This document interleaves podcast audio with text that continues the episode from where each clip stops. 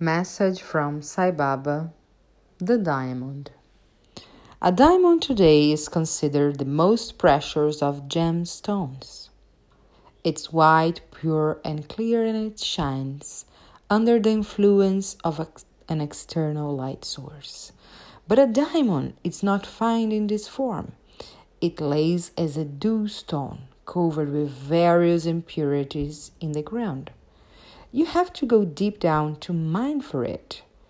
Once they are found, they go through various processes of cleaning, washing, cutting to bring out the brilliance in the stone.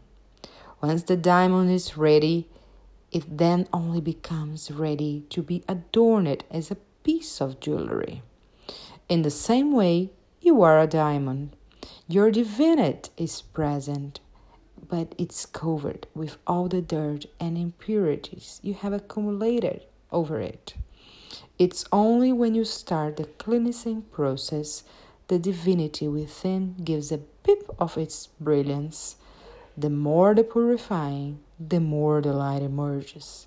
And when in the end you become the light, you merge into the bigger light and shine within forever.